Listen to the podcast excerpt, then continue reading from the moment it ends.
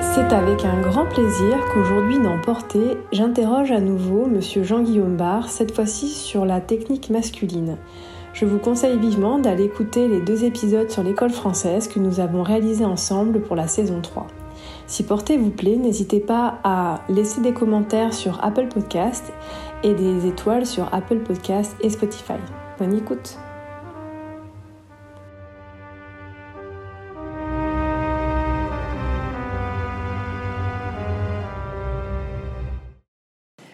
Bonjour euh, Jean-Guillaume Barre, merci euh, d'avoir accepté encore une fois de répondre à mes questions aujourd'hui. Alors pour ceux qui n'auraient pas écouté euh, les deux épisodes qui parlaient de la danse française, de l'école française, est-ce que vous pourriez vous représenter?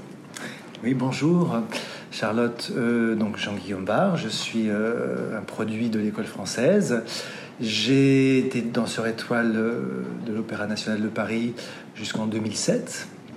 Et j'ai fait d'abord l'école de danse dans un premier temps. J'ai été engagé euh, en 1988. J'ai suivi les, tous les échelons jusqu'à jusqu'à danseur étoile.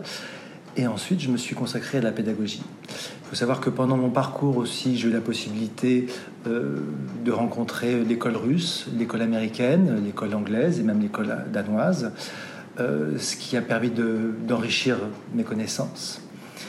Et ensuite, donc, quand j'ai arrêté de danser, j'ai enseigné aux professionnels et également pendant 4 ans au CNSM euh, de Paris, dans la dernière classe de, première, de premier cycle, donc à des garçons qui, qui, qui se destinaient euh, au monde professionnel.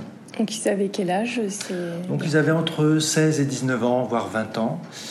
Et pour moi, c'était vraiment une, une période de très intéressante sur le plan pédagogique parce qu'on était je n'étais pas du tout dans une, un système de training et d'entraînement du, du, danseur professionnel, mais vraiment dans un élément de, de formation, dans, une situation de, former de futurs professionnels et de les rendre autonomes euh, par rapport à un, vocabulaire, une technique. Et ça m'a permis, moi, de me questionner, de me repositionner, de me souvenir aussi de ce que j'avais pu euh, euh, apprendre. Je me suis beaucoup souvenu des exercices de Gilbert Meyer, de Serge Golovin, entre autres. Et puis aussi de, faire une sorte de mixte avec ce que j'avais pu découvrir ailleurs, notamment avec certains entretiens. J'avais beaucoup discuté avec Julio Boca quand j'étais allé enseigner euh, en Argentine. Et c'était intéressant aussi de, de, voir que lui avait eu le même parcours que moi, c'est-à-dire de, de lui était issu de cette école Vaganova à la sauce argentine, mais quand il était arrivé aux États-Unis, il avait vraiment appris beaucoup avec l'école américaine. Donc tout ça, je trouve c'est très intéressant parce que le, le danseur d'aujourd'hui, il a vraiment beaucoup de finalement d'influence possible. Oui, il y a beaucoup d'opportunités. Euh. Exactement, pour se construire et, et selon aussi ses, ses, dispositions, euh, ses faiblesses, euh, et même, on va en parler tout à l'heure, avec les, le renforcement physique. Donc aujourd'hui, on va aborder la technique masculine, c'est le, mhm. sujet de notre podcast. Est-ce qu'on peut poser quelques jalons historiques justement sur la technique masculine, la danse voilà, des hommes au travers l'histoire de la danse? Alors l'homme a été au départ euh, l'égal de la femme, et je dirais même plus qu'il était euh, plus important que la femme. Euh, on va partir de Louis XIV, qui était quand même le roi danseur, qui a posé les jalons de tout ça, qui aimait se mettre en scène, qui, met, qui a finalement construit, qui a demandé à, ses maîtres à danser de construire un vocabulaire, ce que j'explique d'ailleurs dans, dans le podcast sur l'école française. Son entrechat préféré était l'entrechat 3, qui est devenu l'entrechat royal. Et à la suite de ça, on a des grands danseurs professionnels. Euh, je pense par exemple à Jean Ballon. Euh, je ne sais pas si c'est une coïncidence, mais avoir du ballon, je crois, ça vient de là, parce que c'était des danseurs qui étaient extrêmement légers, qui avaient cette possibilité de, s'élever d'une manière assez euh, naturelle. Et puis, jusqu'à la fin du, même jusqu'au début du 19e siècle, euh, notamment avec euh, la révolution de Nevers et le ballet d'action, l'homme est l'égal de la femme. Euh, reste encore aujourd'hui dans les mémoires Auguste Vestris, qui était un grand danseur virtuose, et qui a porté vraiment au, sommet l'art de la danse sur la scène. Avec le courant romantique, tout à coup, les choses vont basculer. Et parce que on a une forme d'idéologie où la femme va représenter un être inaccessible qui est finalement une sorte de prolongement de ce qui se passe dans la littérature, dans la musique, dans la peinture, etc. Et elle va prendre le devant de la scène. Et pendant des décennies, voire un siècle, l'homme va être en retrait et va servir avant tout de faire valoir, et notamment de partenaire, pour la porter, pour la, pour la supporter, si j'ose dire, sur la pointe, et, va euh, être en retrait. Quand on lit les, les écrits de Théophile Gautier, dans les années 1840-1850, il est assez flagrant de voir qu'il ne supporte que très peu de danseurs sur scène parce qu'on trouve euh, indécent, grossier de voir un homme danser, s'ébrouer, suer, transpirer. Et on ne trouve pas ça du tout glamour finalement. On oublie, le, on a l'impression que c'est devenu une épreuve de force. Alors est-ce que c'est parce que aussi la technique a évolué? Il semblerait que des danseurs euh, tels que, je pense à euh, Jules Perrault, qui était un très bon virtuose, mais hélas qui avait un physique très disgracieux. Je pense aussi à Arthur Saléon, qui était un, danseur brillantissime et qui a laissé beaucoup, notamment euh, pour la danse masculine. Il reste encore quelques écrits grâce à ses notations et qui donne un aperçu de qu'est-ce qu'elle était, qu'est-ce que était la technique masculine de cette époque-là. Mais je pense aussi que on a vraiment un instantané de la technique masculine des années 1820-1830 avec les ballets de Bournonville qui sont restés finalement intacts, puisque Bournonville étudie à Paris dans les années 1820, avec Vestris notamment, et comme il n'est pas euh, retenu à l'opéra, il va partir à partir des années 1830, il va retourner au Danemark et il va créer finalement euh, le ballet danois tel qu'on le connaît aujourd'hui avec tout son passé. Et tout ça est resté un peu figé dans son jus. Euh, donc pour moi, c'est une forme de photographie d'une époque. Et quand on voit notamment le ballet conservatoire, où il reste euh, une scène qui dure à peu près 20 minutes de la, classe de danse, c'est un instantané de ce, que donnait Auguste Vestris et comment on dansait à Paris à cette époque. Lucien Petitpas aussi, également le créateur de Gisèle, a été un des grands danseurs euh, masculins. Et puis, euh, il y a toute une décadence à la fin du, à partir des années 1850 où la femme devient travestie. Donc il y a vraiment une sorte de, de révolution euh, sociale même en scène, une sorte de décadence, où l'homme est relayé vraiment au deuxième, vraiment dernier plan. Dernier plan. Il y a quelques danseurs masculins qui vont réussir à, apparaître parce qu'on en a besoin pour porter ces dames. Je pense à Louis Mérante, même plus tard euh, Miguel Vasquez, mais qui est un espagnol. En Russie, malgré tout, euh, dans la deuxième partie du 19e siècle, euh, la danse masculine est quand même mieux lotie. On a quand même des danseurs comme euh, Pavel Gert, même Johansson qui était un produit, mais qui a dansé lui avec Taglioni, donc qui est dans l'époque Bournonville, si j'ose dire. et là, dans les ballets de petits pas, on a quand même quelques variations d'hommes, mais quand même, c'est très minoritaire. Vraiment très minoritaire. Et il faut attendre euh, en 1885, je crois, qui débarque euh, à Saint-Pétersbourg. Et là, on va se rendre compte qu'en Italie a perduré quand même une tradition euh, masculine. Donc c'est comme, ça, c'est comme ça en fait qu'on sort d'une période où euh, il se passe pas grand chose dans certains pays, mais que ça a été conservé dans d'autres. Donc c'est et même développé, développé, même comme le travail de la pointe qui va être très développé en Italie et qui va être finalement qui va être euh, ces danseuses italiennes vont être euh, des, déclencheurs. C'est pour ça que Petit Pas, même s'il a beaucoup craché dans la soupe par rapport aux danseuses italiennes qui trouvaient euh, trop virtuoses, que c'était du cirque, etc., il va s'en servir pour faire évoluer la technique.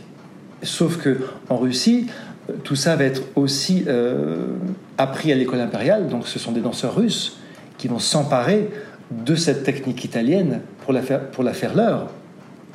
Et on se retrouve avec des danseurs comme les frères Lega, avec Fokine, notamment, qui était un grand danseur, avec. Euh, comment il s'appelle ce, danseur chorégraphe qui va être Gorsky, Alexandre Gorsky, qui ensuite va être, amené à être un grand maître de ballet à, Moscou, que Petit Pas va détester, pas forcément, il va faire évoluer les choses.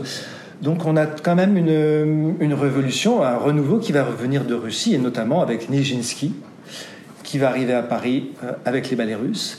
Et là, ça va donner un nouveau souffle aussi euh, à Paris. Donc jusqu'au ballet russe, en fait, on était toujours euh, en France dans une espèce de marasme. totalement, totalement. Le ballet français était endormi. En tout cas, en ce qui, ce qui concernait la, la, danse théâtrale. Mais quand on regarde ce qui se passait euh, en souterrain, si je veux dire, c'est dans les classes de danse, il y avait tout de même des classes d'hommes.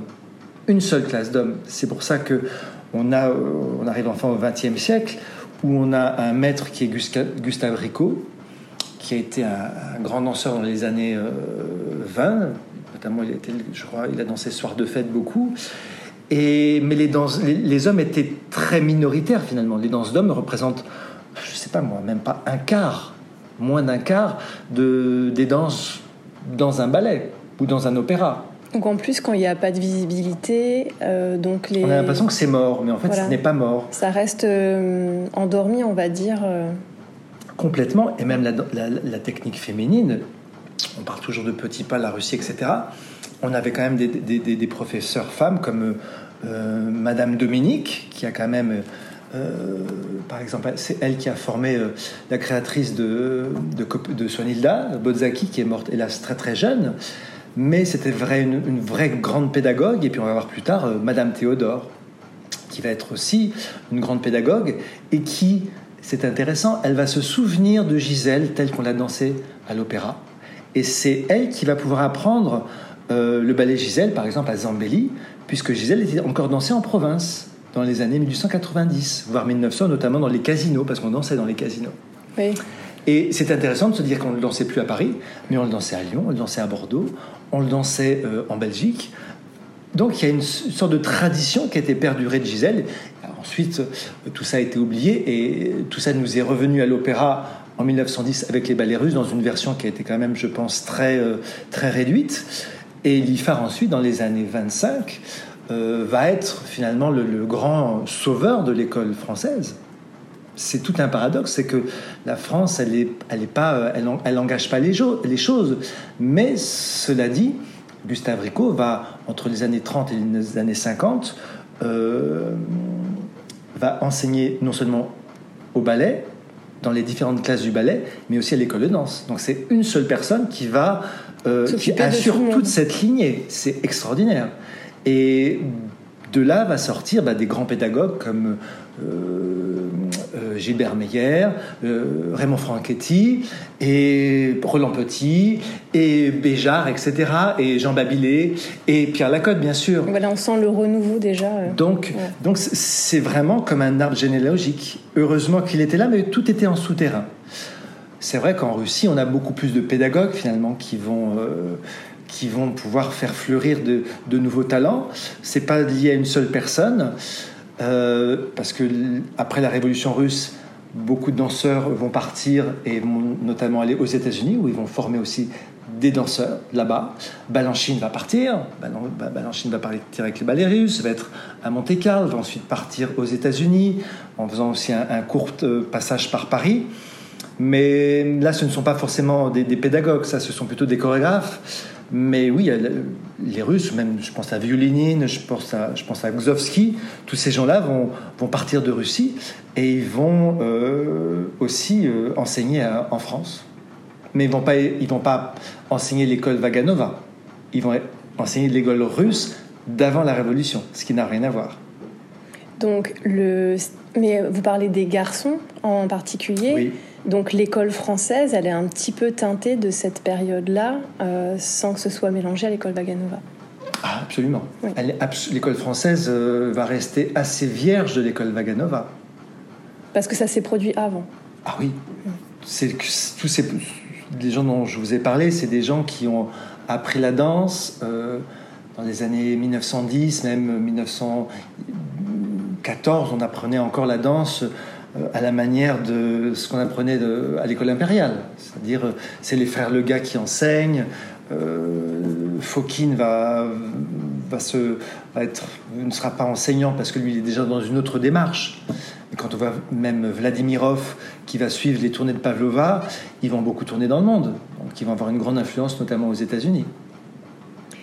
Et à quel âge, si on part dans les différentes euh, les différences entre filles et garçons, puisqu'on a un petit peu parlé de, de, l'aspect historique, mhm. euh, quand on commence euh, la danse, il y a une base qui est assez mixte, on va dire. Oui.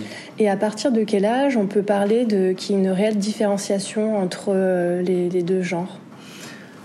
Alors c'est un petit peu particulier parce que ça dépend dans quelle sorte de structure on va se projeter dans une école de danse amateur, c'est vrai que vu le peu de danseurs qu'il y a, on va pas pouvoir faire un cours de garçon, je vois ce que je veux dire. Donc euh, souvent, euh, le ou le peu de garçons qu'il y a vont s'intégrer au cours des filles, et puis au moment, à la fin du cours, vont, vont pouvoir faire quelques exercices de tour en l'air ou quelques exercices spécifiques à la technique masculine. Mais c'est vrai, dans une structure pédagogique, euh, tel un conservatoire national ou voilà, une grande école, moi, j'ai plutôt l'impression que c'est à partir de la puberté, on va dire c'est à peu près au moment où les, filles apprennent les pointes, vers l'âge de 11-12 ans, et que les garçons vont aussi avoir une forme de spécificité. Mais je pense que le plus tôt, finalement, est le mieux. Même si j'aime aussi les premières années d'avoir les, filles et les garçons ensemble, les bases sont quand même très identiques. Les appuis, euh, savoir se centrer, connaître sa ligne d'aplomb, euh, les épaulements, tout ça, c'est vraiment inhérent à, je veux dire, c'est un tronc commun. Un tronc commun, exactement, absolument. C'est là où tout se rassemble, c'est une pédagogie qui se rassemble. Voilà, donc moi j'aurais plutôt tendance à l'âge de 11-12 ans, quand il y a la puberté en fait qui, qui, qui apparaît et qu'on a les, vraiment les, les, premiers. Euh, la croissance, et puis d'un garçon à l'autre, la croissance ne va pas, ne va pas être identique hein, au même âge. Justement, comment on gère ça dans un cours de garçon euh? C'est très difficile. Parce que c'est vrai qu'il y en a, euh, je vois dans, dans, les classes de collège, 5e, 4e, 3e, même jusqu'en seconde, les différences de gabarit sont énormes. Donc dans une, dans une classe de danse, euh, comment on peut gérer Alors c'est pour ça que... Même musculairement. Souvent le, niveau scolaire et le niveau en, danse n'est pas forcément euh, le même. il y a des garçons qui peuvent avoir 14 ans mais qui ont des physiques de, de garçons de 11-12 ans parce qu'ils sont un petit peu en retard dans leur croissance ça, c'est vraiment ce qui est le plus compliqué. Moi, ça m'est arrivé d'avoir des cours où j'avais deux niveaux vraiment différents, voire trois, parce que les aptitudes physiques de certains ne leur permettaient pas d'aborder des, éléments techniques. En tout cas, moi, je trouvais que c'était dangereux. C'est-à-dire que la, puberté amène vraiment euh, une telle différence de physique. C'est la masse musculaire qui change, c'est l'apport des hormones. Ça fait que, en fait, euh, on ne peut pas réussir la même chose. Absolument, absolument. Et je pense que c'est important de, de préserver euh, cette forme d'intégrité, en tout cas d'en être conscient pour pas que l'élève euh, soit veuille le faire à tout prix en se prenant des défauts. Parce que moi j'en ai vu. Hein, des... Ou se blesser. Et même moi, moi, j'étais, j'étais vraiment, pour moi, le... ça a été une... un de mes problèmes, c'est que j'étais très en avance d'un point de vue de la coordination, de l'agilité, etc. Sauf que mes il s'est avéré que mes appuis finalement étaient assez faux parce que j'ai été blessé très jeune. Et que comme j'avais pas de mollet, je me souviens, on, reprochait que j'avais pas de mollet, donc on m'avait mis la ceinture de plomb. Ah oui. Parce que j'avais pas de force. Or, ça m'a plutôt fragilisé qu'autre chose. J'ai pas pris de mollet, j'ai pris des cuisses. C'est pas vraiment ce qui était recherché en fait. C'était pas ce qui était recherché. Euh, ça m'a épuisé. Euh, ça m'a vraiment. Euh, j'avais un tronc du coup qui était plutôt avachi parce que j'arrivais pas à supporter le, le, poids de la ceinture, moi qui m'entraînais plutôt vers le bas vers le fond de la piscine. c'est contre-productif. Moi, je l'ai vécu comme une chose contre-productive avec le temps, mais c'est en 1982. Je mm. pense qu'aujourd'hui, on n'a plus du tout le même regard que ça parce que on était. Il faut, savoir, quand je, je reparle de l'époque RICO dans les années 50, 60, etc., il y avait une seule classe de garçons, c'est-à-dire que les grands, les plus âgés se mettaient devant, les petits suivaient derrière, copiaient, et puis les grands s'occupaient des petits et les corrigeaient. Donc il y avait quelque chose de très familial finalement. Il n'y avait pas une vraie vision pédagogique avec un vrai euh, souci de l'intégrité physique de l'élève qui était. Et la progression était la même pour tout le monde. Euh, oui, en fait c'était les plus doués qui s'en sortaient. Hmm. Et il fallait savoir copier, il fallait savoir s'en sortir, il fallait savoir euh, choper le mouvement. C'était un peu la jungle alors. C'était un peu la jungle, et, mais je pense qu'on était quand même dans des, dans des époques où on, on était dans la communication, on, avait, on savait copier quoi. On savait s'approprier, euh, on voulait faire comme. Et peut-être l'entraide, ça joue aussi, peut-être. Aussi beaucoup, bien sûr.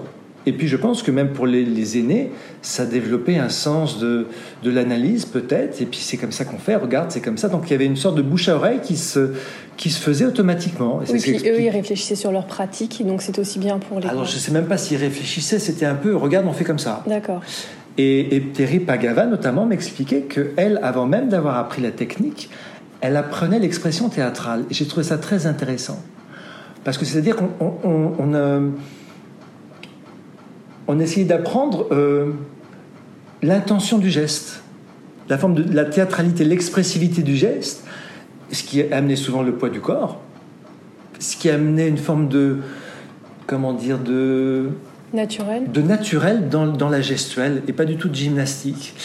Et c'est vrai que c'est qu'elle me disait, moi, l'IFAR m'a appris l'intention du geste, enfin l'expression euh, du geste avant la technique. Alors qu'aujourd'hui, on est dans le contraire. Et c'est peut-être pour ça qu'on on est face à des petits robots où, on va aller chercher carrément dans une forme d'acrobatie qui n'a plus vraiment de sens finalement, où on s'éloigne de la danse qui est censée véhiculer une, émotion, une, expression. Voilà. En tout cas, pour en revenir à, quel âge on, dissocie tout ça Moi, je pense que c'est vers 12 ans, en faisant attention que tout le monde n'a pas forcément les mêmes possibilités physiques à cet âge-là. Et qu'est-ce qui différencie euh, une classe de garçons par rapport à une classe de filles? Alors, à part le fait de mettre les pointes ou de sauter plus, parce que ça, la plupart de nos auditeurs le savent, qu'un garçon, ça saute plus et qu'une fille, ça met les pointes. Mais en dehors de, ces euh, informations-là, qu'est-ce qui différencie les deux cours? La force. On travaille plus. Il y a euh, une chose dans les, dans les appuis qui doivent être vraiment plus puissants, plus solides. Je pourrais donner cette, euh, comment dire, cette image du peuplier qui va avoir des racines assez superficielles, ça va être la fille. Mhm. Parce qu'elle n'a pas forcément besoin d'une très grande puissance, même si elle devrait. Mais elle peut quand même faire sans cette puissance. L'homme, il a, vraiment besoin d'avoir des racines extrêmement profondes pour pouvoir s'élever plus haut et pouvoir euh, avoir cette détente qui va lui permettre de faire des choses en l'air il n'a pas besoin de faire la fille, je pense, des doubles tours en l'air, euh, des, séries d'entrechassis, même si une dame en principe est amenée aussi à, le faire, mais peut-être pas d'une manière aussi systématique. Voilà, puis c'est pas le même rythme aussi. Et c'est pas le même rythme, et c'est pas la même, les mêmes demandes dans le répertoire. Un homme, il va devoir faire des manèges difficiles, des doubles assemblées, des doubles sauts de basque. Donc tout ça, il y a quand même une, euh, un besoin de prendre le sol, je dirais utiliser le sol en tout cas, euh, qui va être importante. Donc la force, la qualité du plié, euh, le gainage abdominal, euh, la conscience de la ligne d'aplomb, elle doit être d'autant plus importante. C'est pour ça que l'adage est aussi quelque chose de très important, de pouvoir tenir les jambes, que les jambes soient légères, parce que l'adage et les grands battements sont le, quand même les prémices de, des grands sauts. Donc on leur demande d'être solides extrêmement solide. c'est ça. C'est ça en fait qui va vraiment euh, changer les choses. Et puis après, dans la manière de bouger, en tout cas dans ce qu'on m'a appris, euh, un homme ne, ne, va pas avoir les mêmes ports de bras ou la même manière de s'adresser au public qu'une dame. Parce que on est dans cette. Euh, comment dire c'est pas là tout à fait la même posture. Non, c'est Roger Tully qui disait qu'un homme, quand il danse, quand il parle, entre guillemets, il va avoir une manière de parler qui est très affirmative. Il va imposer sa manière de danser. alors que la dame, il y a une forme de charme, il y a une forme de vibration, comme si elle était baignée dans une aura. C'est des choses qui, vont, qui changent depuis quelques années parce que l'homme est devenu un petit peu androgyne. Enfin, certains danseurs sont devenus androgynes parce qu'on a encouragé, euh, peut-être pas qu'on a encouragé, mais on est à la recherche d'autres physiques. C'est-à-dire que même au sein de l'opéra, par exemple, on voit qu'il y a des différences de physique. Euh, il y a un peu les princes et puis il y a un peu d'autres. Euh, même avec l'arrivée du contemporain aussi, euh, il y a différents physiques maintenant. Les physiques ont changé depuis 40 ans. Est-ce que ça cause pas des blessures ou ça dénature pas un peu la danse masculine, le fait que... Ça peut, hein moi, je pense que à partir des années 80, on, avait, on, est dans une quête euh, esthétique qui va changer. On va avoir des danseuses qui vont être de plus en plus grandes, donc on va avoir des danseurs plus grands. Mais jusque-là, finalement, les danseurs grands n'étaient pas forcément amenés à avoir une.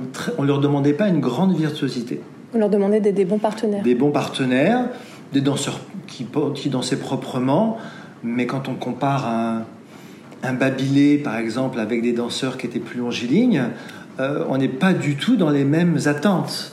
Et avant ça, même les dames, les danseuses, les ballerines étaient petites. Hein oui. Moi, quand j'ai rencontré Julia Noël Lafontois était pas Voilà, Madame euh, Yvette Chauviré euh, et Thierry Pagava, c'est des tout petits gabarits. Même si sur scène, on a l'impression qu'elles sont très grandes, parce qu'elles dansent grand, c'est des petits gabarits. Donc les danseurs étaient proportionnel. Et en plus, sur pointe, on gagne aussi. On gagne un petit peu. Mais c'est vrai qu'à partir des années 80, quand on voit euh, des dames comme euh, Elisabeth Platel, euh, Agnès Testul, Sylvie Guillet, Marina Gillot, après on est vraiment dans le, le, très grand, même Agnès Testul qui était très grande. il faut des partenaires de haute taille. Donc moi je pense que j'en ai aussi bénéficié finalement parce que on, bah, on, a, on a cherché des garçons qui étaient grands. Et on, les a formés avec des techniques de garçons qui étaient petits, en tout cas dans l'école française. On, nous a demandé de danser avec autant d'agilité une Manuel Legris. Et alors comment, comment on arrive à ça?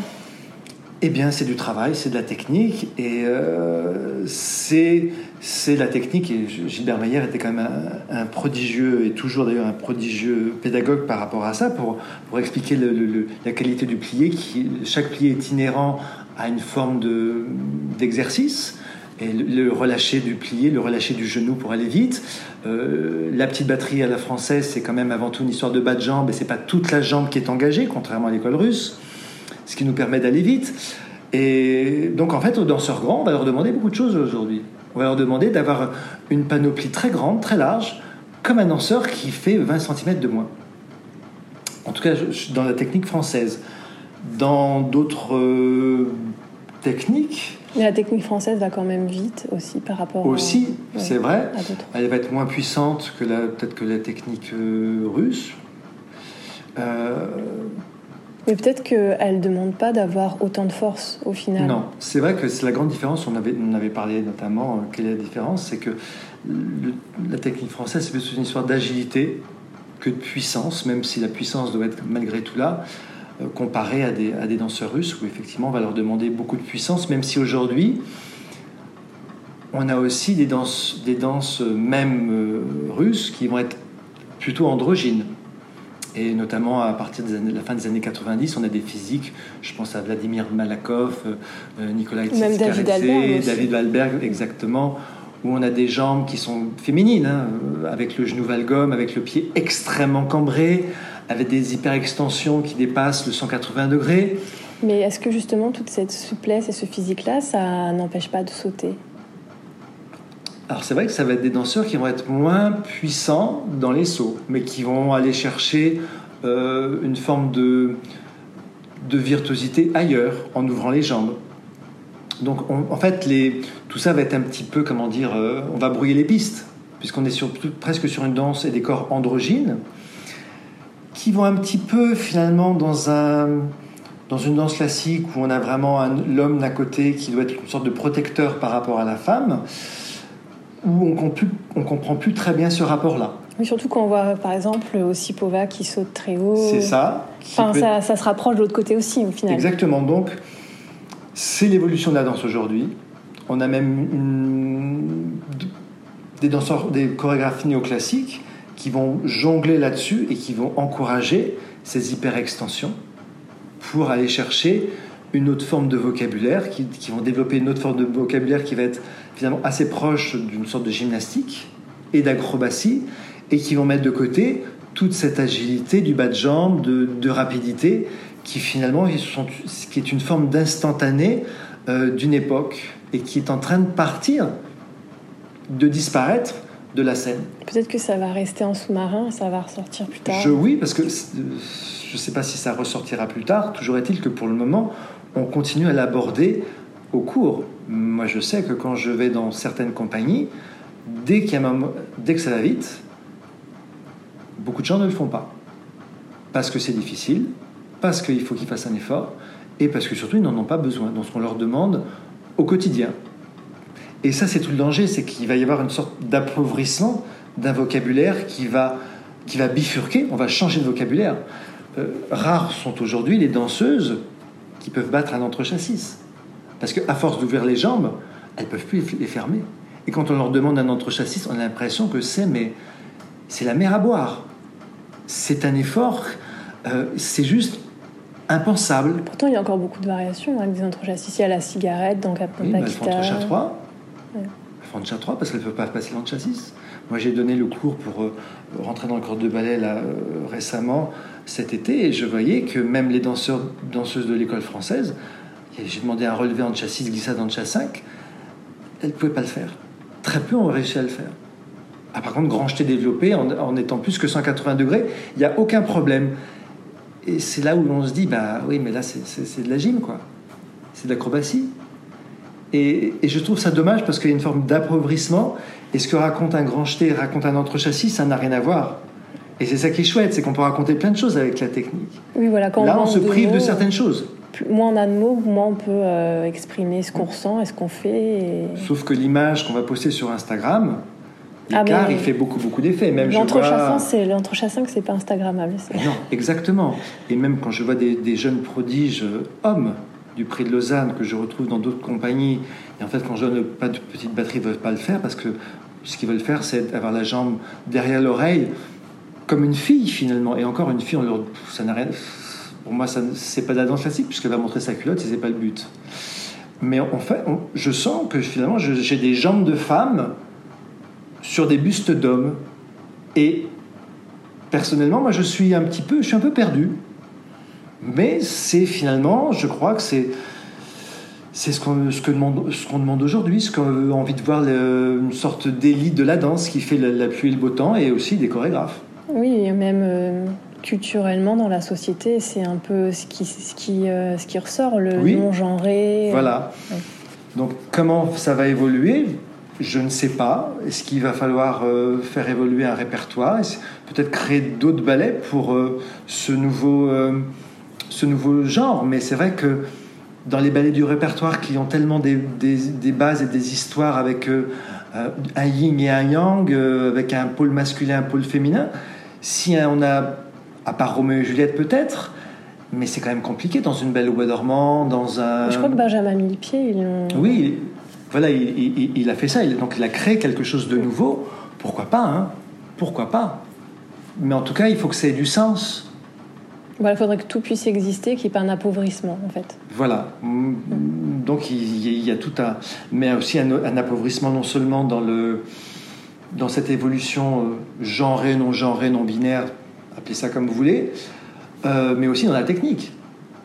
Parce que moi, c'est ce que je vois au quotidien, c'est que tout ce que j'ai aimé, tout ce que j'ai appris, tout ce que j'ai compris, tout ce que ça peut générer comme brillance, comme euh, effervescence avec des, des, pas de petit allegro, euh, bah, tout ça a tendance à disparaître parce qu'on veut des choses instagrammables qui font de l'effet et le fameux waouh, mm. je veux faire comme elle. Et c'est ça qui déforme les esprits d'amateurs qui n'ont pas des possibilités énormes finalement mm. et qui veulent faire ça, mais qui peuvent se blesser ou au contraire, ça ne les mène nulle part. Oui, alors qu'il y aurait des pas qui sont très intéressants qu'ils pourraient faire. Finalement. Oui, ce que j'appelle les pas d'école. Oui. Les pas d'école qu'on apprend petit, les pas de bourrée, les glissades, les assemblées, les sissonnes, les sauts de chat. Aussi tous les pas intermédiaires qui sont très importants. Très importants, qui sont à la portée de tous. Surtout, c'est ça qui est important. Parce que là, aujourd'hui, on parle, toujours de cette danse classique euh, qui est élitiste, qui ne s'adresse pas à tous les corps, qui ne s'adresse pas à tous les, milieux sociaux. Je sais pas vrai. C'est pas vrai. Avec les pas d'école, on, on peut tisser des choses, on peut faire des enchaînements c'est comme du vocabulaire, on peut faire des phrases très intéressantes, très amusantes, avec des ruptures de rythme, et, et ça s'adresse à tout le monde. C'est vrai que le 180 degrés ne s'adresse pas à tout le monde. Et c'est là où finalement, pour moi, c'est discriminatoire. Oui, c'est vrai. Et le danseur masculin, en étant presque l'égal de la femme, on, on brouille les pistes. Et si justement on revient donc euh, à cette évolution du corps, et hum, est-ce que quand on est euh, un danseur euh, homme, on peut se contenter de la classe et euh, des répétitions des spectacles où il faut autre chose à côté pour euh, justement se préserver physiquement, évoluer aussi, notamment aussi pour les, les, pas de deux, porter la fille, des choses comme ça. Est-ce qu'il faut d'autres techniques un peu, on parle mm. beaucoup de, de cross-training aujourd'hui, mm. même pour des athlètes, on est aussi un peu des athlètes, même si on reste des artistes, parce qu'on travaille avec notre corps. Est-ce que ça, c'est important d'avoir quelque chose à côté? Qu'est-ce que vous appelez le, cross C'est-à-dire, c'est une. Le crossfit, là Non, le crossfit, c'est une, une, technique qui est différente de sa base. Ça peut être, par exemple, euh, je nage, mais à côté, je cours pour mhm. euh, l'endurance. Mais si je suis un danseur, je fais ma barre, le cours, mais je peux faire du pilate ou du mhm. yoga. C'est d'avoir quelque chose qui se croise avec une autre, euh, une autre technique. Oui, à partir du moment où ça prend pas la place de. Moi, je suis d'accord parce que je rencontre beaucoup de danseurs qui ne prennent plus les cours de danse et à la place d'eux, ils font du pilate ils font du renforcement physique, et pour eux, ils pensent que ça remplace des choses. Je parle aussi avec d'autres professeurs de ma génération qui, ça les, ils sont tellement, ça les rend tellement malades qu'ils disent, à juste raison d'ailleurs, dans la danse, il y a tout. Dans la danse classique, tout y est. Il y a du gainage, il y a du cardio, tout y est. Si on le fait comme il faut, tout y est. Il y a juste une chose qui n'est peut-être pas suffisamment développée, c'est euh, la musculation du haut du corps qui est nécessaire pour un homme, puisqu'il doit, il est amené souvent à porter, à porter une, femme, à porter aussi un autre homme, je pense au baléno classique. Donc effectivement, pour ne pas se blesser les lombaires, euh, il est nécessaire de faire du renforcement euh, abdominal, euh, dorsaux. je sais que c'est quelque chose de continu, que je continue de faire parce que je me sens... Je, je, peux, je me sens plus léger sur mes jambes d'avoir un, buste, un torse et des, et des bras qui sont qui sont en bonne santé. Mm. Moi, je pense que c'est vraiment un plus. Moi, je n'ai pas forcément connu ce, renforcement musculaire, ce, gainage, euh, même des exercices de pilates ou de yoga adaptés à la danse, euh, une musculation qui peut être soft ou, pourquoi pas plus développée parce qu'on veut aussi développer une forme de plastique, notamment quand les hommes sont torse nu. C'est vrai que sur scène, ça peut être plus intéressant d'un point de vue plastique, avec les éclairages et ce que peut demander un. Moi, j'ai connu des collègues qui faisaient beaucoup de contouring.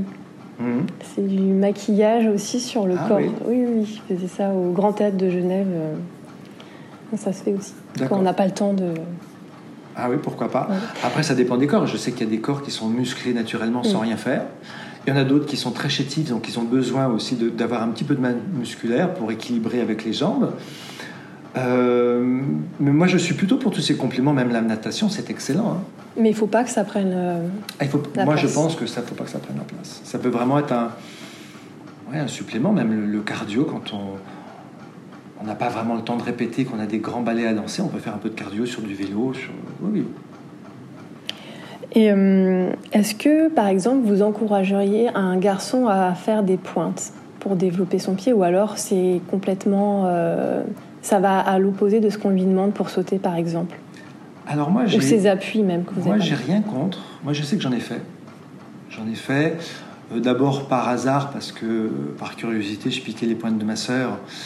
Et euh, c'est vrai qu'on est curieux, quoi. C'était de la curiosité. puis, moi, je suis arrivé à la danse, encore une fois, parce que j'étais dans un univers où le cours de danse, il n'y avait que des filles. Donc c'était vraiment l'univers féminin au début qui m'a séduit un peu comme Patrick Dupont qui raconte ça aussi. moi, je pensais qu'un homme pouvait faire des pointes. Puis très vite, j'ai vu, on m'a expliqué, ma prof m'a expliqué que c'était pas le cas, que l'homme avait une autre place dans, le, comment dire, dans le protocole, dans les codes du ballet classique. J'en étais très attristé naturellement, mais j'ai suivi. Oui, parce que ça fait un peu un rite de passage, donc c'est vrai que. Mais j'ai testé déjà par curiosité, mais je trouvais surtout cette sensation tellement grisante et les possibilités que ça. Euh, que ça offrait. Ensuite, c'est Daniel Franck qui demandait à certains de ses élèves, euh, quand je prenais les cours dans son académie, on avait des pointes spéciales, des pointes plus, plus dures pour forcer les coups de pied. Et c'était quand même des, exercices où on était encadré. Mais effectivement, il faut, je pense qu'il faut faire très attention pour pas y aller jusqu'à la blessure, parce que moi, c'est là où ça m'entraînait. Hein ça m'a fragilisé les métatarses. Oui, il y a le syndrome du carrefour postérieur aussi. Aussi, et je pense que j'ai pas faire des pointes en, s'écrasant sur les orteils. Oui, parce qu'un homme est plus lourd. un homme est plus lourd et puis euh, euh, forcer le coup de pied, c'est quand même euh, avec, avec son poids, il faut que la semelle elle soit très solide et puis il faut monter le talon, il ne faut pas s'écraser sur les, les, les, phalanges. Il ne faut pas que le pied glisse au fond du chausson. Non plus, donc c'est quelque chose où il faut être encadré. Moi, la sensation dont je me souviens, c'est d'être d'avoir eu conscience tout à coup d'une hyper verticalité. Ah on n'a pas le choix. C'est qu'on est tellement haut, on a vraiment l'impression d'être sur des échasses et d'être on est tout à coup dans ce fameux repoussé du sol qui est pas très loin du saut. Oui, c'est vrai. Et d'être dans la conscience aussi d'où est le sens de gravité, de, tenir vraiment son, son, ventre, sinon on perd l'équilibre. Donc ça, ça peut être vraiment un plus. Après, je suis d'accord avec vous qu'au niveau de... C'est pas ça qui va vous faire travailler la puissance et le plier. Mais par contre, ça va vous faire des, euh, développer, c'est-à-dire l'hyper-verticalité, l'hyper-repoussé, et jusqu'où on peut s'envoler par le sommet du crâne. Et puis de sentir qu'on est vraiment sur une, plateforme qui est tellement euh, petite qu'on n'a pas le choix. Et la giration, elle est, euh, quand on tourne, ça tourne extrêmement vite. Moi, je me souviens d'être tombé, ou quand on est en, équilibre, de se laisser tourner, on, va sur 3, 4, 5 pirouettes, alors que sur demi-pointe, il faut mettre beaucoup plus d'élan que sur pointe. Donc, je n'ai pas vraiment d'avis. À partir du moment où c'est encadré et qu'il faut jamais aller jusqu'à la blessure, ou alors euh, aller sur, euh, euh, des, blessures au niveau des métatarsiens. Et là, on va préciser parce que, évidemment, les pointes, ce ne sont pas des jouets.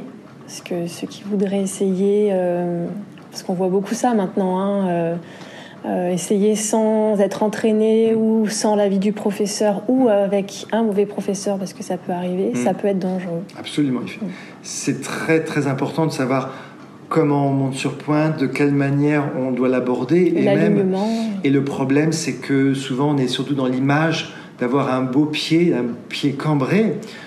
Si on, se reporte loin en arrière, au 19e siècle, dans les écrits de Justement notamment, il parle, on est sur l'orteil, on n'est pas sur les pointes. Ça veut bien dire que le chausson était tel, tellement inconfortable, que c'était par la force des phalanges et la force de la voûte plantaire qu'on est sur pointe.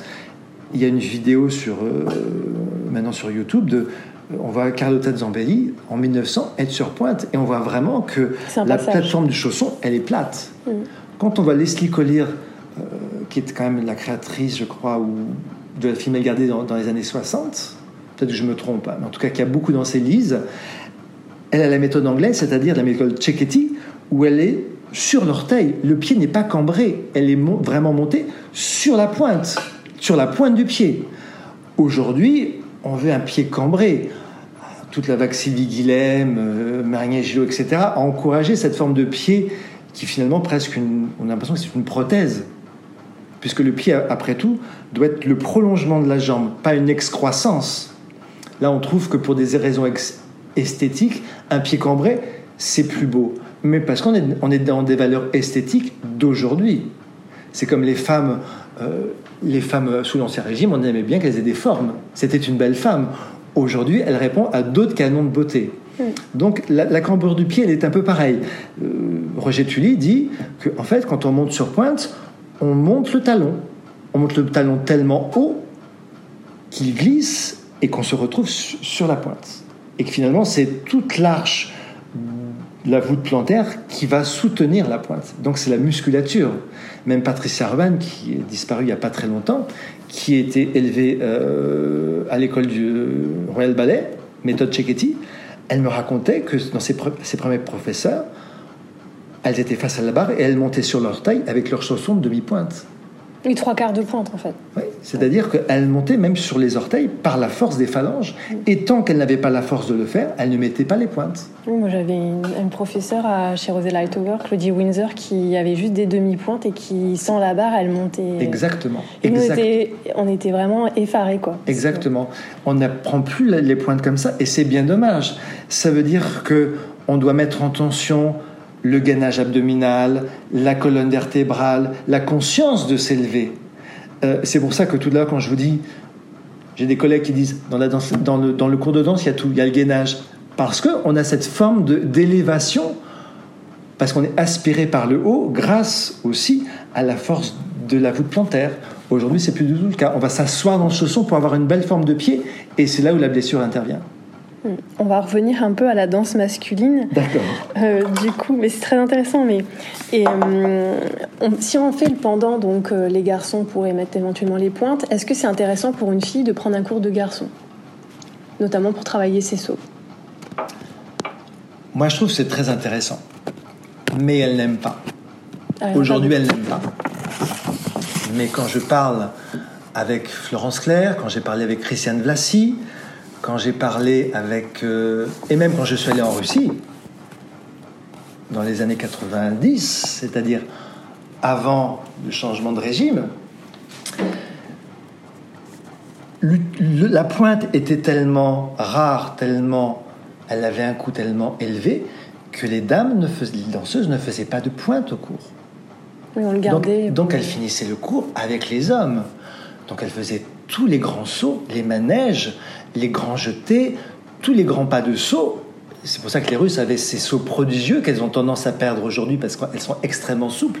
Mais regardez les, les, les vidéos avec Plisetskaya.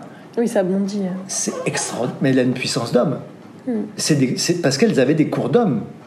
Tous les, adages à la Pushkin, euh, qui était le, maître de Nouriev et de Baryshnikov, c'est des choses très en force, c'est des choses très en puissance, c'est des, des sauts qui sont très en puissance, les séries d'entrechat 6, d'entrechat 5, etc.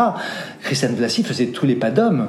Florence Claire faisait tous les pas d'homme, elle avait, et moi elle m'a beaucoup appris, on en reviendra, reviendra peut-être à elle après, mais elle avait cette puissance musculaire innée quelque part, parce qu'elle avait des, articulations peut-être plus, euh, comment dire, moins fines que certaines danseuses. Peut-être aussi hormonalement, peut-être que la testostérone, tout ça, ça aide aussi dans le développement musculaire. Et puis n'oublions pas, on n'était pas dans les mêmes esthétiques de physique. Vous voyez, Claire Mott, c'est pas le corps de Sylvie Guillem du tout.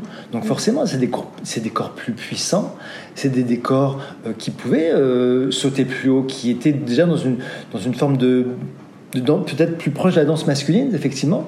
Mais aujourd'hui, les filles ne veulent pas sauter parce que c'est fatigant. Est-ce qu'il y a des garçons aussi qui veulent pas sauter non, Aussi, euh, qui n'aiment pas trop sauter, qui préfèrent écarter les jambes parce que c'est plus dans, leur, euh, dans leurs aptitudes et que c'est un effort. En tout cas, il faut aller chercher des choses qui ne sont pas naturelles. Moi, je n'ai jamais été un danseur très puissant. Et ça a été périlleux, c'était du boulot, hein, pour aller chercher un minimum de puissance pour pouvoir acquérir certains éléments techniques. Quels sont les éléments techniques les plus difficiles à acquérir pour un homme, justement ah bah Ça, ça va dépendre de vos aptitudes. Pour moi, euh, ça a été la grande batterie. Euh, Tout ce qui est cabriole. Euh, mais les cabrioles, à la limite, moi j'avais beaucoup de mal sur les éléments sur deux pieds. Parce qu'il s'avère que j'avais un bassin qui était très mobile, un pied qui était très tôt, très tôt blessé, donc j'avais du mal à trouver un appui 50-50 sur les deux pieds. Donc j'étais plus agile en passant d'une jambe sur l'autre. Mais il y en a d'autres, ça va être le contraire. Hein. Il y en a certains, c'est les manèges. Hmm. De trouver le, le, de comprendre comment se fait un, des jetés en tournant, euh, ça va être plus compliqué. Alors que des séries dans le châssis, pour eux, ça va être très très compliqué. Ça va être très simple. Donc ça, je pense que c'est un peu inhérent à chacun. D'accord. C'est aussi euh, si on a aussi trouvé la bonne personne pour expliquer correctement la mécanique. Aussi, mais je pense que, bien sûr, ça c'est évident, mais je pense que quand on apprend petit, il y a une forme d'instinct qui, qui, se fait. C'est pour ça qu'il y a toujours cette dualité avec ces professeurs qui se disent, qui disent, c'est très tôt qu'il faut apprendre la grande technique. Parce que c'est très tôt que l'enfant va oser se lancer. Et alors? Et puis il y en a d'autres qui vont dire, non, non, il n'est pas prêt. Ah. Alors c'est vrai que c'est compliqué quand vous voyez les petits Cubains, euh, très très vite, très tôt, on leur apprend avec comment lance-toi tourne, lance-toi saute. Hmm. J'ai pas de réponse parce qu'il y, y, a des corps intelligents, il y a des corps qui le sont moins. Et on va pas apprendre un corps qui n'est pas forcément très intelligent à faire des tours sur la tête parce qu'il n'est pas prêt, parce qu'il risque de se blesser. Oui, il y aurait donc, donc c'est contre-productif. Donc c'est il faut un peu faire selon selon sa conscience. Parfois, moi je sais que je faisais des choses de placement pour essayer de construire. Et puis après, il y a un moment, on se dit bon, on y va, on voit ce que ça donne dans le mouvement. Il y a des gens qui vont tout de suite euh, avoir l'instinct de de brancher euh, les choses de placement dans la technique. C'est pour ça que Gilbert Meyer parlait toujours de, de, placement dans le mouvement. Je me souviens de ça, je ne comprenais rien de ce que ça voulait dire quand j'étais gamin. Mais ensuite, j'ai compris. C'est comment mettre ces choses de placement, d'appui, de contrôle, ensuite, dans un mouvement qui va être complexe. Et ça, je pense que c'est un exercice qu'il faut faire assez jeune, finalement, de construire les choses. Il ne faut pas séparer euh, les bases. C'est ça. Sinon, au bout d'un moment, on arrive à 17-18 ans et puis on n'ose plus rien. Parce qu'on on est, on est cloisonné, on n'est plus dans le mouvement. Donc il faut, il faut aussi de l'inconscience. Et c'est pour ça que on en parlait tout à l'heure, euh, vous parliez de gainage, de cross... Euh, cross-training. Voilà. Et euh, moi j'ai vu des écoles où ils apprennent l'acrobatie. Ah oui. Je me souviens à Zurich, vous avez des cours des acrobaties simples, mais pour avoir une sorte de, en dehors du cours de danse, d'agilité avec son corps. Et c'est vrai que c'est tôt qu'il faut le faire. Mais c'est vrai que l'inconscience, par exemple, moi j'ai un public euh, pré-professionnel ou adulte, et euh, se lancer pour deux pirouettes sur pointe quand on a 30 ans, qu'on n'a jamais fait, mhm. euh, l'insouciance et l'inconscience est parti depuis longtemps, on, se dit qu'on risque peut-être gros, quoi. Bien sûr, il y a la peur. oui, il y a la peur. Il y a la peur. Et moi, ce qui m'angoisse un petit peu avec la nouvelle génération, c'est que vous les voyez à 3, 4 ans, ils sont devant des écrans. Et j'avais une amie qui, euh, qui travaille sur la posturologie, et elle m'avait dit, tu sais, pour apprendre à marcher, il faut 7 ans. Mais pas seulement d'apprendre à marcher, pour apprendre à marcher pour connaître son corps, pour expérimenter son corps. Aujourd'hui, un enfant à 7 ans, il n'est plus aussi sportif qu'avant, parce qu'il est devant un écran et qu'il devient passif. Or, elle, elle m'expliquait, elle me disait, marcher, courir, tomber, faire la roulade, euh, se rouler par terre, faire le cochon pendu. Moi, je faisais pas le cochon pendu quand j'étais petit parce que j'aimais pas ça, parce que la tête, avoir la tête en bas, pour moi, c'était une chose qui me instinctivement où j'étais mal à l'aise. Quand j'ai dû en faire à, 25 ans en cours de yoga parce que euh, c'était inscrit dans le cours, il m'a fallu du courage pour accepter de mettre la tête en bas et, d'accepter d'être euh, vertical dans l'autre sens. Dans l'autre sens. Mm et d'avoir conscience de ma colonne dans l'autre sens. Mm. Mais tout à coup, c'est une forme de révélation. Mm. Et je pense qu'un enfant, il, doit expérimenter ça, toutes ces techniques, quand il est dans la conscience, dans l'insouciance. Il y a un podcast qui est sorti justement avec Paul Landon, et on parle justement de ça. Qu'il y a une urgence à. Il faut que les parents ils se réveillent. En fait. Absolument. Parce que c'est pas les enfants qui le feront. Donc... Euh. Mais ce qui est terrible, moi j'avais vu une publicité à ce sujet-là au cinéma qui m'avait profondément choqué, où on voyait les pauvres parents qui se creusaient la tête pour essayer de, de motiver leur enfant à lâcher leur, euh, leur, euh, leur tablette. Et à chaque fois, tu ne voudrais pas faire de la natation? Et tu vois le gamin qui levait les yeux au ciel et puis l'autre qui faisait mais quelle idée Et, c'est vrai que je comprends que c'est très compliqué maintenant de, de mettre l'eau à la bouche, de donner le. le c'est même pas le goût de l'effort parce que justement pour eux c'est une contrainte alors que ça devrait être un jeu. Jouer avec son propre corps, c'est ce que j'explique euh, souvent euh, en danse aux amateurs quand c'est une giration, c'est lancer son dos et rattraper la face. Et finalement, c'est c'est avoir le courage, c'est un jeu. Oui, c'est juste un plaisir. C'est un plaisir, c'est un jeu avec son propre corps. S'adresser à sa main avec un port de bras, comme je dis souvent, c'est une histoire d'amour avec sa main. C'est très ludique. Mm. Mais le fait d'être confronté à un écran, on se prive d'explorer euh, son univers, son corps. Et c'est petit qu'il faut le faire. Après, c'est, on, peut, on, peut, toujours le rattraper, mais, mais, on perd du temps, on perd des étapes. Oui, bah, c'est justement ce qu'il dit. Euh. Ah, moi, j'encourage euh, les auditeurs à écouter. Ah, bien, ah, oui, absolument, moi j'écouterai. C'est l'épisode sur les réflexes archaïques. Mmh. Donc, voilà. Et donc je vous recadre un peu toujours. Bien sûr, n'hésitez pas. Euh, quelle est la, quelles sont les variations masculines les plus difficiles du répertoire? Est-ce que c'est celle qui sort tout le temps en concours euh? Alors le problème de cette question... Je sais que euh, j'enfonce un peu les portes ouvertes parce que c'est pour faire réagir. Mais... C'est que... Qu'est-ce qu'on appelle aujourd'hui des variations de répertoire? Puisque les variations de répertoire, on va dire qu'elles sont libres de droit et qu'on change les chorégraphies pour pouvoir caser ses spécialités. Oui. Et que vous voyez Don Quichotte, alors c'est pour ça qu'aujourd'hui, même à Lausanne, ils sont obligés d'imposer des versions. Parce qu'il y a eu tellement d'impostures, quelque part. C'est-à-dire que, allez, on prend Don Quichotte, le corsaire, Flamme de Paris, Diane et Action, parce que c'est des variations bien pompiers, où on peut caser toutes les spécialités. Et je parle même pas de spécialités, je parle même de pas qui n'existent même pas dans les traités de danse. C'est-à-dire? Ah bah vous allez à, je sais même pas comment ça s'appelle, vous avez Daniel Sinkin qui va vous montrer le, la révoltade qui s'appelle le 3 sous le ça a un nom, je sais pas. C'est une sorte de capoeira, si vous voulez. Et maintenant, aujourd'hui, ça fait partie de la, danse classique. Sauf que c'est dans aucun traité de danse. Alors, si on va par là, vous allez me dire Ah oui, mais attendez, au 19e siècle, on ne faisait pas double assemblée, ça n'existe pas, c'est très récent. Les manèges de coupe c'est très récent. C'est vrai, tout ça est très récent. Coupe suivi, les manèges avec les doubles sauts de base, tout ça, c'est. C'est les années 50-60 et ça vient de Russie, ça vient de l'Union soviétique parce que, comme je l'avais expliqué, c'était une forme de, une sorte de propagande idéologique où on, nous, on montre que le danseur classique est, est, ultra puissant, le plus fort, indestructible, etc. Donc cette technique, c'est pas du tout la technique Bournonville-Cecchetti. Mais aujourd'hui, c'est vrai que moi j'ai envie de vous dire, c'est les ballets de Nourieff les plus difficiles. Oui. Parce que c'est les plus alambiqués. C'est là où il y a le plus de le nombre de pas est, est, est tellement important qu'il faut pouvoir se les approprier pour en faire quelque chose, pour que la phrase chorégraphique elle ait du sens, pour qu'elle soit musicale. Et c'est des transitions particulières. C'est des transi les transitions sont extrêmement alambiquées, donc sont complexes, mais elles ne font pas d'effet. Et qu'est-ce qu'on veut aujourd'hui? C'est être Instagram, sur Instagram. Instagram voilà. J'arrive pas à le dire. donc c'est vrai que bah, on, va, faire des. Ah, dans Don Quichotte, lui, il fait du double saut, double saut de basque en dedans. Puis l'autre, il préfère faire la double révoltade. Et puis celui-là, dans Gisèle, il va rajouter ceci parce que ça fait plus d'effet. Même si c'est hors contexte et que ça ne, ça n'a pas de sens avec, avec comment, dans le contexte du ballet. Alors c'est vrai qu'encore, il y a le bois dormant, on n'ose pas trop toucher. Tous les princes, on n'ose pas trop y toucher. Bournonville, on n'ose pas trop y toucher parce que c'est quand même très étiqueté. Mais tous ces, tous ces ballets, tous ces ballets euh, comme Corsaire, Don Quichotte, euh, Flamme de Paris, Diane Théon, oui, alors là, là-dedans, euh, bah, en fait, moi j'ai vu des, des grands danseurs qui font la même chorégraphie dans les mêmes pas de deux. Et Bayadère, pareil. On rajoute dans Bayadère des trucs qui n'existaient pas avant, juste pour se faire briller. Donc je ne sais pas, je n'ai pas de réponse à cette question. Quel est le ballet le plus compliqué? Quelle est la, la, variation la plus compliquée?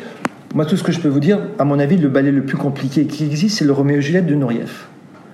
Et quand des danseurs virtuoses, dont je, je tairai le nom, internationaux sont venus danser à l'opéra la version de Nourieff, ils n'ont pas réussi parce qu'ils n'ont pas pu caser leur facialité. Et donc ils ont récité les pas. Ils se sont battus avec la chorégraphie, mais ils n'ont pas compris la chorégraphie. Ils n'ont pas cherché à la comprendre. Le Roméo et Juliette de Nourieff, c'est un marathon. C'est-à-dire que le premier acte, il ne sort presque jamais de scène, il n'arrête pas. Et quand il arrive au pas de du balcon, il est déjà en fin de vie. Moi, je l'ai jamais dansé, mais je les ai vus danser. Et je me suis dit, oh, pourvu que je ne danse jamais ce ballet. Et quand ils doivent embrasser Juliette, on a l'impression qu'ils disent mais on, on, lui bave dessus. Parce qu'ils sont vraiment en, en, fin de vie. Moi j'ai dansé La Belle au Bois dormant, déjà, ça m'a suffi. Oui, c'est long. C'est 20 minutes le deuxième acte et c'est un marathon. On n'a pas fini une variation qu'on enchaîne avec une autre qui, qui, est sans fin. On arrive à la la, la, la, princesse arrive, on a juste envie de, la, de partir de scène et de la laisser toute seule. On arrive sur la dernière variation, on a les mollets qui sont déjà sous, dans la gorge. Pour moi, oui, effectivement, c'est le plus difficile, mais ce ne sont pas des pas qui vont faire beaucoup d'effet. Donc, euh, voilà. Et euh, pour terminer euh, cette, cet épisode, comme conseil, qu'est-ce qu'un garçon ne doit pas négliger dans son apprentissage? Hmm, C'est très complexe comme, comme question. Si vous, vous aviez un conseil à vous donner à votre euh, vous petit ou plus jeune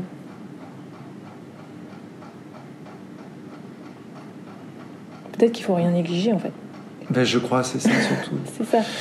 Moi, je, je crois qu'il faut, mais c'est valable pour les filles aussi, mais peut-être encore plus pour les garçons parce que la majorité de la technique est quand même en l'air, dans les sauts, c'est quand même trois quarts de la technique masculine. Hein. Les pirouettes, ça représente qu'un quart. Euh, c'est des appuis solides. Quand je parle d'appui, c'est des appuis dans le sol. Donc ça fait référence au plié. La qualité du plié, c'est quand même une chose qui est fondamentale. Et le plié, comme disait Julien Meyer, c'est en rapport avec la respiration. Si on bloque les choses, on n'arrivera à rien. Et puis je parle aussi des appuis que sont le centre de gravité et le Et ça, c'est vraiment des axes qu'on ne doit pas négliger pour pouvoir ensuite se sentir libre euh, d'avancer dans la technique. Parce que dès qu'on va prendre la force à des mauvais endroits, on va aller droit sur des blessures. Et en plus, ça va se voir. Déjà, ça va se voir. On va pas pouvoir respirer parce qu'on va être dans une forme de contraction du diaphragme, de, serrer les choses. Euh, ça veut dire que au tendon, au ligament, on va leur demander des choses qui vont être brutales, alors que le plié, euh, c'est à la fois un propulseur et un amortisseur. Donc ça veut dire que ça va permettre d'absorber les chocs, parce qu'on sait très bien que un corps qui atterrit, euh, parce qu'on est sur la Terre, on n'est pas sur la Lune, il y a beaucoup plus de poids. Et effectivement, il ne faut pas négliger tout ça. Et la force, j'ai envie de parler plus de puissance ou de force tranquille que de force faut pas associée à la tension. Voilà. Dès qu'on est dans la tension de la nuque, des bras, si on s'accroche au bras, si on s'accroche à la nuque, c'est perdu d'avance. C'est-à-dire qu'il va falloir faire un grand saut en arrière pour tout remettre à plat. Et si on veut essayer d'avancer avec ça, on n'ira pas loin. Et c'est ça qui est compliqué. Et notamment avec des, éléments jeunes qui sont pas finis, qui n'ont pas la puissance, comme ils n'ont pas la force musculaire, ils vont les chercher dans la nuque, dans les bras, et ils vont se ils vont pas avancer. Donc au professeur, faut, faut peut-être conseiller d'attendre un petit peu que le corps se développe. Et surtout, faire très attention, pas de force dans les bras, pas de force dans la, dans, dans la gorge. Sinon, l'air circule plus. L'énergie vitale ne circule plus. Et souvent, on veut être dans l'image, on veut être dans la, dans la qualité d'une image, alors que c'est quand même du mouvement. Et même tout petit, on peut déjà inscrire le mouvement. J'en suis persuadé. Eh bien, merci beaucoup. Merci.